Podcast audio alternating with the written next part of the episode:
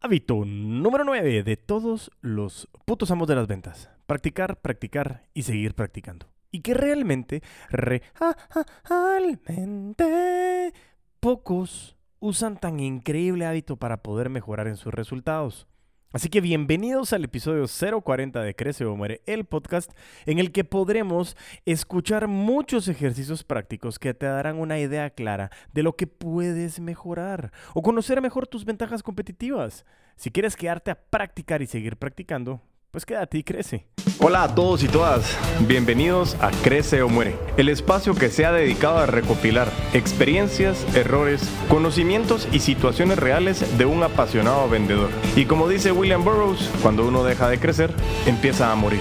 Mi nombre es Diego Enríquez Beltranena y me considero un puto amo de las ventas. Señora de las 40 semanas, usted no necesita enseñar. Para eso está Crece o Muere, que es el mejor podcast.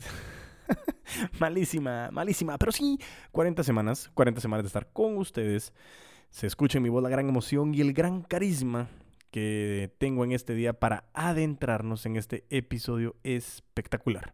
Que como hemos dicho anteriormente, pocos realmente tienen este hábito de practicar, pero que yo te quiero invitar a que todo, todo, todo, todo lo que hemos hablado en estas últimas 39 semanas va a ser utilizado para mejorar tu desempeño, tus resultados y que yo te garantizo esa mejora siempre y cuando realmente pongas en práctica, ejecutes y apliques todo de una manera estructurada y ordenada. Y cuando te digo de esta manera es que antes de que salgamos al campo, practiquemos. Porque Jack Daly nos lo dijo en algún episodio. ¿Quieres practicar con tu dinero o con tus clientes? Nosotros respondemos, no, por supuesto que no. Y eso es lo que hacemos. Lo hemos, la verdad que hemos metido la pata y muchas de las cosas que te traigo y que critico es porque yo me he equivocado, yo me he tropezado con esas piedras. Y eso principalmente ha sido un eh, diferenciador que me ha marcado, que el podcast, los videos y el uso de las estrategias me ha servido muchísimo para practicar antes de hacerlo con mis clientes. Y por eso en este episodio te traigo ejercicios que puedes hacer solo o sola que puedes hacerlo en compañía de tus pares, de tu fuerza de ventas, con tus amigos o familiares. Y así que, sin más, entremos en los minutos del podcast más hermoso del mundo. ¿Por qué quería hacer también el podcast relacionado con la práctica? Es el cierre de los primeros 90 días de este 2021 y que nos está trayendo la oportunidad de comenzar a celebrar Año Nuevo otra vez. ¿Te recuerdas que lo hablamos? En enero arrancamos con mucha fuerza, queríamos hacer muchas cosas y luego poco a poco la misma velocidad, el mismo sentimiento de que las cosas están entre comillas un poco más normales, se nos olvida que tenemos que practicar. Y por eso quiero que para arrancar este episodio tengamos en nuestras manos papel y lápiz, ganas, compromiso, pero sobre todo ganas de ejecutar todo lo que estamos aprendiendo. Nos vamos a ir por, fases y eh, cada una de las fases tiene distintas elaboraciones. Así que fase número uno, la prospección. Y quiero empezar con esta fase de la prospección, pero no en la teoría, sino quiero que nos vayamos con un análisis para determinar a quién le estás vendiendo o queriendo vender. Y quiero que empecemos con una información que el famosísimo, flamante y grandioso Jürgen Klarik nos brinda. Y es la creación de un avatar, que no es nada más y nada menos que nuestro buyer persona. Y lo hablamos, ¿qué significa buyer persona? Es la representación semificticia de ese cliente ideal. Pero ¿cómo lo podemos hacer? Entonces, ya que tienes lápiz y papel, quiero que comiences a apuntar. ¿Qué perfil tiene esta persona? Cuáles son esos datos demográficos, o sea, es decir, qué edad, dónde está ubicado geográficamente, qué hábitos tiene esta persona, qué intereses tiene, cuáles son sus objetivos, tanto personales como los objetivos relacionados con el dolor o la necesidad que tú vas a ayudar a satisfacer a través de tu producto o servicio, qué frustraciones tiene, cuáles son sus retos. Y lo más importante es que quiero que le pongas nombre, ¿sí? Y aquí tengo un ejemplo que analizamos con un cliente al cual estuvimos acompañando y un avatar quedó de la siguiente manera. Llamado Cristina. Es una mujer casada con dos hijos pequeños, tiene 32 años, vive en la ciudad, es dueña de su propio negocio, le gusta aprender y viajar, trabaja diariamente y le gusta salir a correr. Para ella es muy importante tanto crecer laboralmente como personalmente. No se pierde ninguna actividad de sus hijos y creó su negocio con base a un horario flexible para poder estar presente con ellos. Le gusta la gastronomía, le gusta hacer senderismo y le gusta sentirse cómoda. Es gentil y protectora, se enfoca en los detalles, la atención y siempre busca un buen servicio al cliente. Le frustra el tráfico y no poder tener un balance en su vida. Ahora bien me dirás, ¿para qué necesito este avatar? Pues conocer a este cliente semi-ficticio nos permite encontrar el origen para poder analizar qué es lo que mi producto o servicio le puede generar de beneficios a este cliente semificticio. Y puedes llegar a tener más de un cliente semificticio. Mi recomendación está, claro, que por producto, línea de producto, categoría, tú puedas llegar a tener un máximo de hasta tres buyer personas o tres avatares para que tú sepas cómo distribuir realmente tus esfuerzos.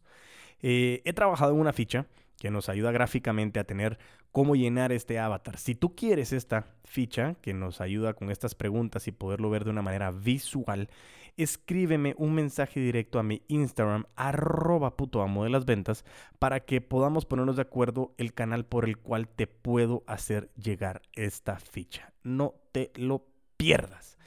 Así que continuemos con esta flamante fase de la prospección. Ya que nosotros tenemos eh, el tipo de segmento al cual nosotros queremos llegar, tenemos que comenzar a hacer esa acción de prospectar, es decir, la prospección.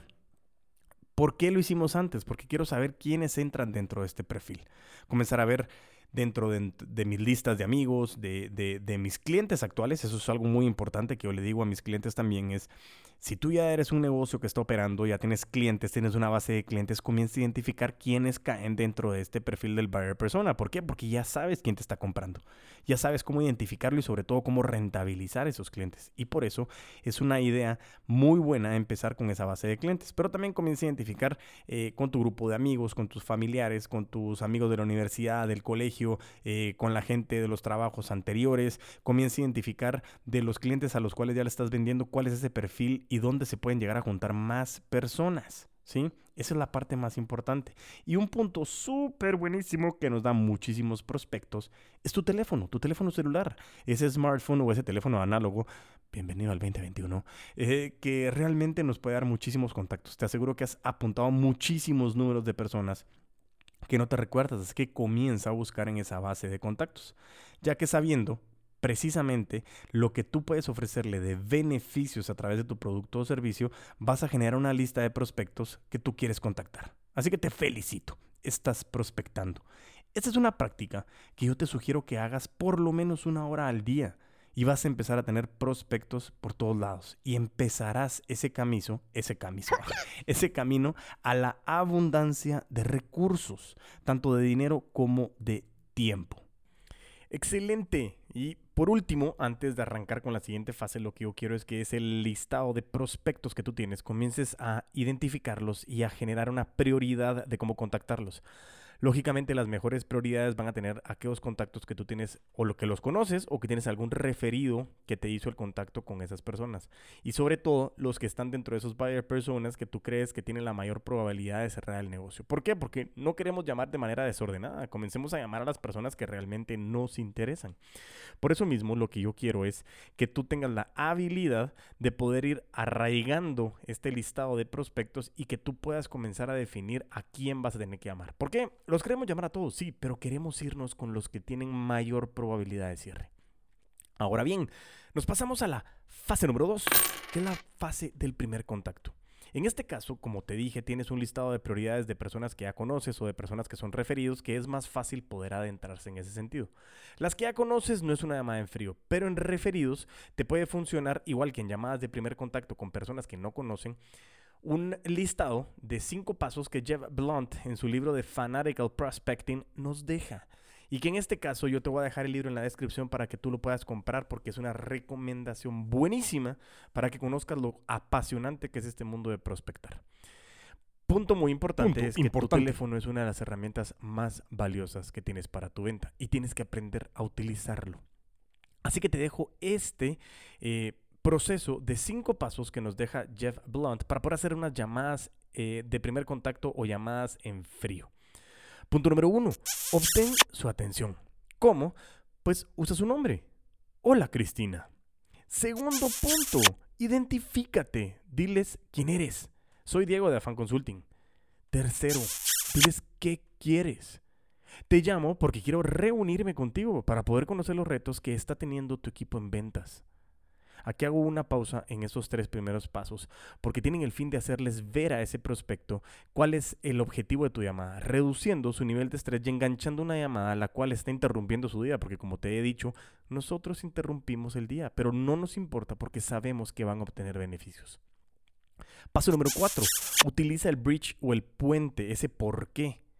Y aquí le dices, ya sé que los equipos de ventas que están en el sector inmobiliario están usando muchos los leads que les pasan de marketing digital y no están explotando en su mayor posibilidad la prospección como deben, dejando muchísimas ventas en el camino. Y paso número 5, pídeles lo que quieres. Por lo que tengo dos espacios en agenda de la próxima semana, el martes a las 9 a.m. o el jueves a las 11 a.m. y quiero sentarme contigo a contarte más sobre cómo superar este reto y que puedas beneficiarte en resultados. ¿Cuál de las dos opciones se acomoda a tu espacio? Este proceso de cinco pasos realmente es un espectáculo porque te ayuda muchísimo a ser muy directo. Y en resumidas cuentas queda de la siguiente manera. Hola Cristina, soy Diego de Afan Consulting. Te llamo porque quiero reunirme contigo para poder conocer los retos que está teniendo tu equipo en ventas, ya que sé que los equipos de ventas actualmente en el sector inmobiliario están usando mucho los leads que les pasan de marketing digital y no están explotando en su mayor potencial la prospección como deben, dejando muchísimas ventas en el camino. Por lo que tengo dos espacios en agenda de la próxima semana, el martes a las 9 a.m. o el jueves a las 11 a.m. y quiero sentarme contigo a contarte más sobre cómo podemos superar este reto en conjunto y que puedas beneficiarte en resultados. ¿Cuál de las dos opciones se acomoda más a tu espacio? Así nos podemos enfocar en nuestra meta y esta meta diaria de cuántas llamadas quieres hacer para poder monitorear la prospección y el primer contacto. Importantísimo el uso de un CRM. Yo utilizo HubSpot en el cual me presenta a mí un tablero de cuántas son las llamadas que llevo, cuáles son las reuniones que tengo, cuáles son los correos que he enviado y eso me sirve a mí porque me estoy monitoreando cómo está mi resultado. Voy bien, voy mal, con relación a la semana anterior, cómo voy en el día, cuántas llamadas llevo, cuál es mi meta y eso me sirve muchísimo. El CRM es una herramienta trascendental que te va a ayudar a ti a alcanzar tus metas de una manera más eficiente. Y así pues, del resultado de las llamadas anteriores, ¿qué es lo que nosotros queremos conseguir? ¿Cuál es el fin? ¿Cuál es el cierre de esa fase de primer contacto? Lógico, la entrevista en ventas. Queremos que nos den esa reunión. Y nosotros queremos preguntar mucho, por eso es que se llama la entrevista en ventas. Pero antes de que nosotros lleguemos a esa entrevista en ventas, tengo dos recomendaciones. La primera es, prepara las preguntas que quieres hacerle a tu prospecto. Siempre relacionalo con retos, obstáculos, objetivos, aciertos, proveedores, experiencias, entre otros, que te permitan identificar si ha tenido experiencias anteriores, qué ha pasado en esas experiencias o si no las ha tenido, qué dolores ha vivido que lo que tú le ofreces le puede ayudar a solucionar. Pero solamente estamos preguntando. Prepara este listado de preguntas para que tú vayas con un arsenal plenamente armado para poder conseguir lo que siempre estamos buscando, ese famoso cierre. Y segunda recomendación, en este micro seguimiento es una fase entre la parte de primer contacto y la entrevista en ventas en la cual da seguimientos de que vas a estar en la reunión. Es decir, confirma a través del canal de comunicación que en su momento le hiciste la pregunta era que era el más idóneo para tu prospecto corrobora que la reunión se va a llevar a cabo. ¿Por qué? Porque al final lo que tienes que hacer es mantenerte siempre en contacto. Y cada contacto agrega valor. Puedes aprovechar para tener artículos relacionados con la industria y poderle decir, hola Cristina. Confirmando nuestra reunión de mañana a las 9 a.m., quería aprovechar enviarte este artículo que es muy interesante, lo podemos discutir el día de mañana. Nos vemos mañana a las 9 a.m. ¿Estamos en lo correcto? Así es, Diego. Bueno, perfecto, confirmados. Estamos para mañana. Muchísimas gracias y nos vemos en la reunión. Y bueno, Llega ese día, llegamos a la famosa entrevista en ventas, la cual hoy por hoy la puedes llevar de dos maneras, de manera presencial o de manera virtual. Y lo que yo te digo es que cuando tú entres tanto a la sala virtual como a la sala eh, física, comienza a identificar cuál es el entorno de, de, donde te estás juntando, qué es lo que está teniendo a su alrededor, si se juntaron en una sala de reuniones, qué es lo que hay en la sala de reuniones, hay adornos, no hay adornos, esto con el fin de comenzar a identificar ese common ground que hemos hablado anteriormente qué es lo que yo tengo en común, pero hazlo. Y si hacen algo virtual, identifica si no tiene un fondo virtual, qué es lo que tiene detrás, en dónde está sentado, si tiene orden, no tiene orden, tiene libros, no tiene libros, tiene adornos, tiene pelotas, deportes, qué es lo que tiene. Y si tuviera un fondo virtual, analiza qué fue lo que pusieron. Pusieron una playa, pusieron, eh, pusieron una librera, pusieron el espacio y comienza a preguntar, oh, qué cool ese fondo, ¿por qué lo pusiste? O sea, ¿cuál es el fin? ¿Te gusta el espacio? ¿Te gusta la playa? Y eso va a comenzar a que se relaje el prospecto y poder comenzar a tener una conversación con confianza. Por ningún motivo, por ningún motivo yo quiero que arranques la reunión teniendo tu presentación. Ese es uno de los errores garrafales que he cometido y que conlleva una presentación de 45 minutos con 140 productos en fin, sin motivo, razón o circunstancia relacionada con las necesidades del prospecto porque no preguntamos. Y los aburrimos y comenzamos a ver de que comienza a ver su reloj, el teléfono y los perdimos. Así que, por favor, no arranques una reunión con esta presentación. En este caso, la entrevista en ventas, a mí me gusta mucho aplicar el concepto de lo que son las fases de la venta de Zig Ziglar. Y en este caso, te recuerdas que las vimos, son cuatro, pero lo que vamos a hacer es practicarlas. Lo primero es que iniciemos esa conversación para comenzar a sacar información y comenzar a diagnosticar a nuestro prospecto es importante que generemos conversaciones pero con sentido. No es clásico de, el clima está loco, ¿verdad? Claro. Antes en esta época había más frío, pero ahora ya ni se sabe. Y después te pasas a tu presentación. No, no, no, no. Dígale que no a esa burrada. ¿Te recuerdas de que ibas a llegar con preguntas preparadas? Pues es el momento de utilizarlas. Oye, basado en tal, estaba investigando, me he dado cuenta que el mercado tal, eh, he notado algunos retos repetitivos, pero ¿cuáles son los retos que has tenido tú? ¿Qué obstáculos, qué aciertos has tenido, Cristina, con relación a lo que estamos hablando? Y te das cuenta que utilizas el nombre. ¿Sí? Comienzas a hacer preguntas relacionadas a las necesidades y análisis que tú hiciste de esos perfiles semificticios de los buyer personas que realmente tu producto o servicio puede ir ayudando para que tú comiences a levantar información y diagnostiques. La fase número dos es que tú ya identificaste, ya diagnosticaste, ya sabes posiblemente qué es lo que le pasa a tu prospecto. Sin embargo, no podemos asumir y creer que leemos mentes. Así que a través de la influencia vamos a ir haciendo cuestionamientos, parafraseando información que nos dio nuestro prospecto, para que en esta segunda fase hagamos que nuestro prospecto caiga en conciencia de que el problema que nosotros diagnosticamos, ellos también lo están viendo. Porque si ellos no saben que tienen un problema, jamás van a creer que tu producto o servicio es una solución. Así que muy importante a través de la influencia y los cuestionamientos, parafraseando información que ellos mismos te han dado, tú puedas llevar a tu prospecto a caer en conciencia de que esa situación, esa necesidad o ese dolor lo están sufriendo.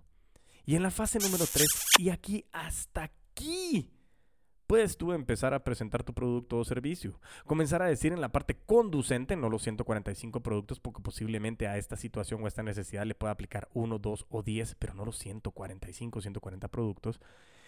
Comienzas a hablar de que ese dolor o esa necesidad se puede satisfacer con estos productos que tú tienes. Si nos quedáramos ahí, sería buenísimo y podríamos llegar a perder a nuestro cliente. Aquí lo que yo quiero es que la fase número cuatro es que ya le dijiste o ya diagnosticaste el problema, ya lo hiciste caer en conciencia, le dijiste que tu producto o servicio es la manera de solucionarlo. Entonces ahora pide el cierre. Y en esta fase número cuatro tenemos dos opciones. La primera es el cierre que se da en ese momento. El cierre que se da en ese momento pidiéndole a quien le facturas, la tarjeta de crédito, el dinero, la firma, lo que quieras. En ese momento tienes que pedir el cierre. Te lo pido por favor. Y de verdad, ahí te voy a contar una historia más adelante que nos habla de que al no pedir el cierre, perdemos ventas. Y la segunda oportunidad, en este caso, es que lograste cerrar el negocio, pero hay todavía trámites burocráticos o alguna situación o algo que tú tienes que llevar a cabo de seguimientos para poder culminar ese cierre. Ya enganchaste a tu prospecto y ahora lo que tienes que hacer es cumplir con toda la parte de papelería, entregas, entre otras, para que este cierre sea efectivo. Y así pues, en esta segunda oportunidad, nosotros pasamos literalmente a la fase de seguimiento, que para mí, junto, la, junto con la fase de prospección, son posiblemente las dos fases más importantes.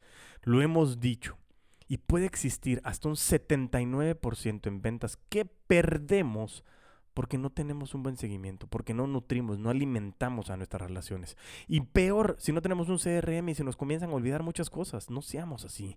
Por favor, hey, mano, mucha, vos tú, hey, sí, a vos te estoy hablando. Para que realmente le pongas mucha atención a esta fase, ya que todo lo tienes listo, pero tienes que llevarlo de la mano para que el cierre sea un cierre efectivo. Como te dije, si el cierre no sucedió posterior a la entrevista en ventas, es decir, ahí en ese mismo lugar, toca que sigamos adelante para ver qué podemos hacer. Así que en la fase de seguimiento recuerda que tu única moneda de cambio es la credibilidad. Bueno, en todo el proceso, pero en este caso la credibilidad es que si tú quedaste en algo, generaste micro compromisos, que eso es muy importante, que finalizando esa entrevista en ventas hayas quedado con esos micro compromisos en el sentido de que el prospecto te tenga que entregar algo y tú también, hazlo. Porque el momento en que fallamos nos ponemos zancadilla, tope, obstáculos innecesarios a nosotros mismos. Y créeme que me ha pasado que fallo en llamar a alguien en determinada hora y a veces medio lo salvo y es como que safe. Pero a veces me genera problemas. Y ojo, hasta he perdido ventas por errores no forzados, dirían en el tenis siguen las bromas malas. Pero el punto es que apunta, genera micro compromisos, usa tu CRM y agenda una sesión para el cierre, para la firma, para el pago, para la entrega, lo que tienes que hacer. Y de esta manera pasamos a la fase del cierre. Ahora sí, ya venimos, ya logramos hacer los seguimientos y demás y ahora toca cerrar. Si tienes la reunión, la sesión, lo que sea, lo único que te quiero pedir a ti, o decir mejor dicho, es que, que no te dé pena, que no te preocupe. Pide el bendito cierre. Gerardo Rodríguez nos menciona y que nos hagamos estas preguntas. ¿Tu producto o servicio genera beneficios a tu prospecto? Sí. ¿Tú crees que lo que ofreces le puede dar una mejor calidad de vida a ese prospecto? Sí. Entonces, ¿por qué jocotes pretendes comportarte como un o como una egoísta? Pide el cierre, ya que lo que estás haciendo es ayudar, no es pena, no es caro, no es nada más de lo que sabes que lo que le estás dando a tu prospecto es generarle beneficios. Así que pide el cierre, en serio, pídelo. Y te quiero contar una historia súper reciente que es la que te mencioné que te quería contar.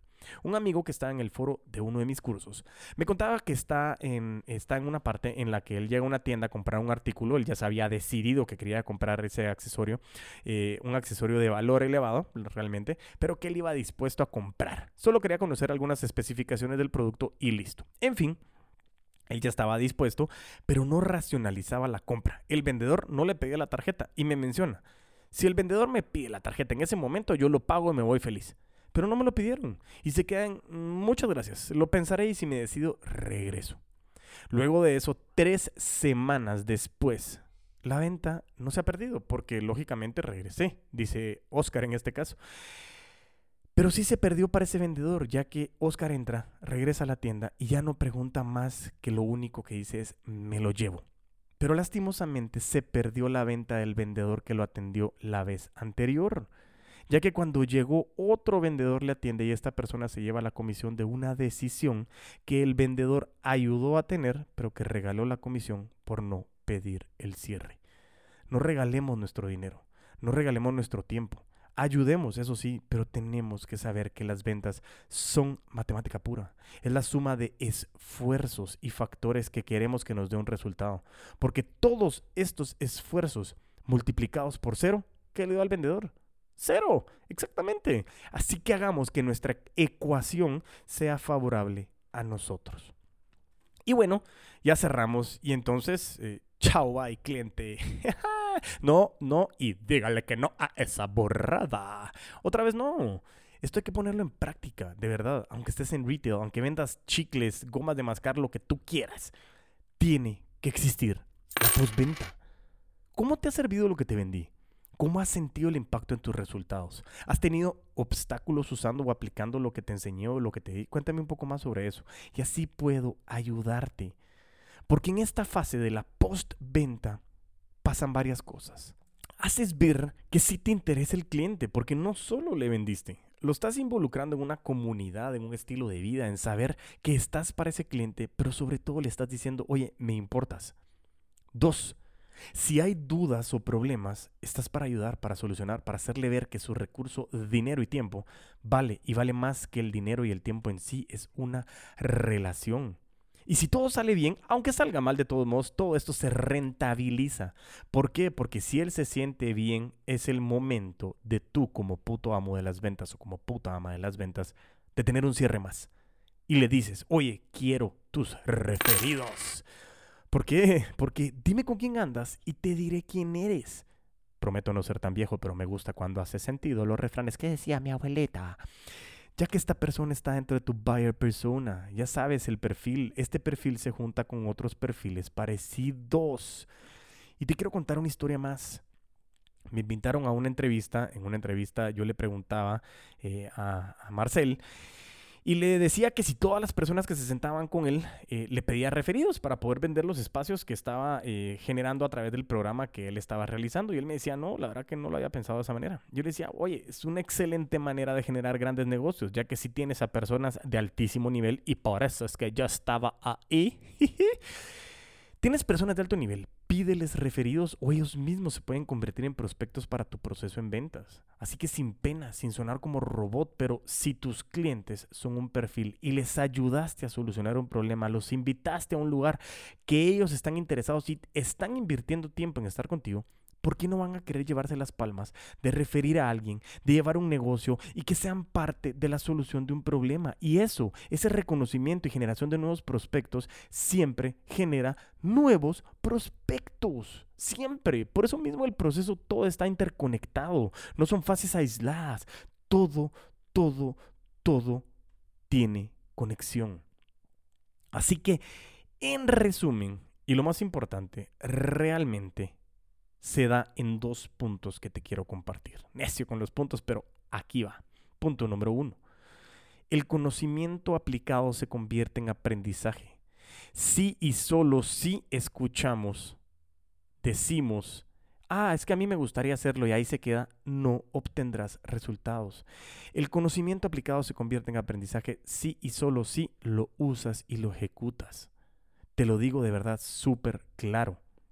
Las únicas dos palabras que mueven la voluntad del ser humano es yo quiero. Y es poner en práctica todo lo que hemos hablado y sobre todo que me mantengas al tanto de tus resultados. 39 semanas con esta 40 semanas. Quiero saber cómo nos hemos apoyado en conjunto. Y punto número dos, el origen. En serio te estoy diciendo, el origen. El origen de todos los resultados en cómo es el fin principal de cómo te enfocas en pros en conocer a más clientes, más personas, más prospectos. Pero si te enfocas en los mismos clientes, los llamas y los llamas y los llamas y los llamas y los llamas y los llamas y los llamas, oh, esto te va a generar a ti desesperación. Porque puede ser que los llamas y, y, ya están aburridos de ti y tú sigues llamándolos. Y créeme, esa desesperación, esa frustración se siente porque nosotros vibramos energía. Y lo que tus clientes sienten de ti es desesperación y no hay nada más incómodo que un vendedor desesperado. Así que para que no sufras en ese sentido, prospecta y prospecta y ten muchos prospectos. Para que si alguno se tarda más de la cuenta, puedas seguir con los demás. Y si estás haciendo tu proceso consciente, sabrás que el resultado llegará. Así que aplica lo que vimos en este episodio. 40 semanas, 40, 40, ya cercanos al año. Yo estoy emocionadísimo y súper contento de los resultados que hemos tenido, pero no solo en ese sentido, sino de que nos has acompañado. Hemos venido en conjunto con esta familia virtual de Crece Omar y de todos los putos amos de las ventas. Tú que me escuchas, a quienes nos escuchan en las entrevistas, gracias. Muchísimas gracias por permitirnos entrar en la toma de decisiones de sus negocios, de sus vidas y que en conjunto sigamos creciendo. Te quiero contar que he abierto un grupo que se llama Crece o Muere el Podcast, el cual es privado para que podamos tener mucha más interacción en este grupo, con más confianza y que podamos discutir más de cerca. Así que si quieres entrar, tienes que poner en las preguntas lo siguiente. Quiero seguir vendiendo con todos los poderes. Repito, si quieres entrar, responde en las preguntas lo siguiente. Quiero seguir vendiendo con todos los poderes y así podrás entrar a formar parte de este selecto grupo de, audiencia y de mi persona. Te recuerdo también que nos sigas en nuestras redes sociales, en Facebook, en LinkedIn y en YouTube como Crece o Muere Podcast, Eres el puto amo de las ventas y en mis redes personales como Instagram y TikTok como arroba puto amo de las ventas. Y mientras tanto nos volvemos a escuchar, a vender con todos los poderes.